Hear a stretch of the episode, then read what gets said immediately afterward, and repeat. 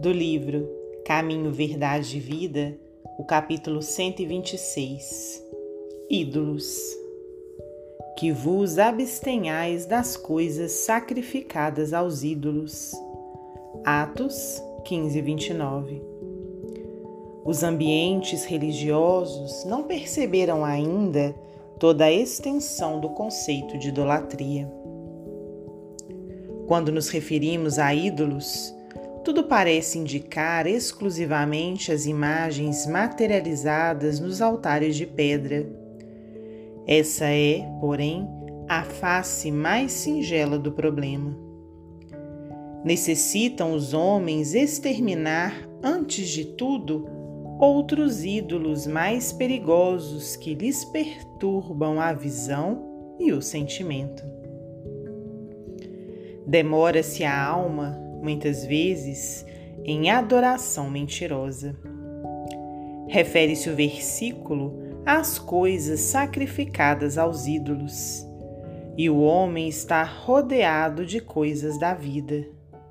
Movimentando-as, a criatura enriquece o patrimônio evolutivo.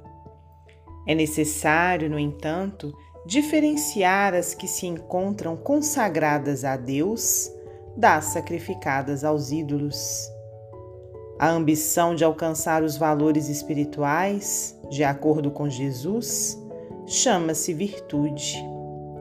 O propósito de atingir vantagens transitórias no campo carnal, no plano da inquietação injusta, chama-se insensatez.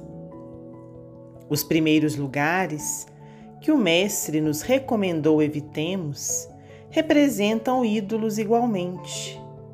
Não consagrar, portanto, as coisas da vida e da alma ao culto do imediatismo terrestre é escapar de grosseira posição adorativa.